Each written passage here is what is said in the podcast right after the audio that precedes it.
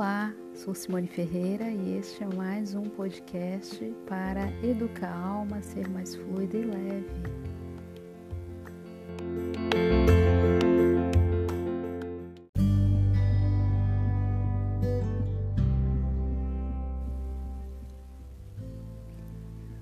O Egito tem algumas aves que são consideradas sagradas e uma delas é o corvo. Você sabia? Isso mesmo, corvo, ou popularmente chamado de urubu, porque para eles é uma ave que significa mudança. Então, quando um peregrino está andando pelo caminho e ao olhar para cima percebe a presença do corvo, ele sabe que está na hora de mudar de direção, de mudar de estrada, porque é provável que logo à frente existam outros corvos e que mais adiante ele o peregrino poderá se tornar um cadáver. Então a presença da ave avisa-o sobre um futuro não muito venturoso e ele dá meia volta. Na mitologia grega, o corvo era consagrado a Apolo, deus da luz do sol, e para eles era o mensageiro dos deuses porque possuía função profética.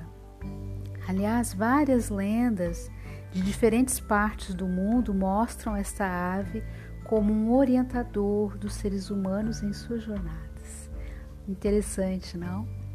E no dia a dia das nossas vidas, nós também temos vários sinais que são indicativos de que precisamos fazer mudanças. A questão é: será que nós estamos atentos aos sinais como o peregrino do Egito? Será que nós mudamos de estratégia rapidamente quando uma situação exige? Ou ficamos apegados, né? sem deixar ir algo que não se sustenta mais? Às vezes podemos ficar à mercê, aguardando que um milagre aconteça, que algo de fora faça alguma transformação. E a nossa corresponsabilidade, onde é que fica? Se nós não estamos alertas e se nós não temos um plano B, vamos combinar que vai ficar difícil, não? Há um tempo atrás eu fiz uma postagem no meu Instagram que era uma charge. Eu gosto muito de charge, então tem várias charges por lá.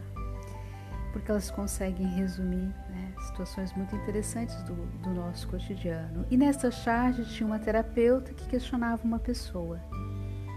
De que adianta pedir um sinal do universo se nem seu coração você escuta? Então eu trago aqui como um contraponto para dizer que muitas vezes os sinais não estão fora, mas estão dentro de nós, na nossa alma ou até mesmo no nosso corpo, porque o corpo é um excelente sinalizador de que nós precisamos mudar alguma coisa. Mas independente destes sinais surgirem fora ou dentro, o que eu gostaria de enfatizar aqui é que a gente não deve deixar de prestar atenção e de analisar se já é hora de uma nova jornada ou de um novo movimento interno. E eu desejo de coração que você possa daqui para frente andar pela vida como o peregrino do Egito que frequentemente olha para o céu e que possa também ouvir mais o seu coração.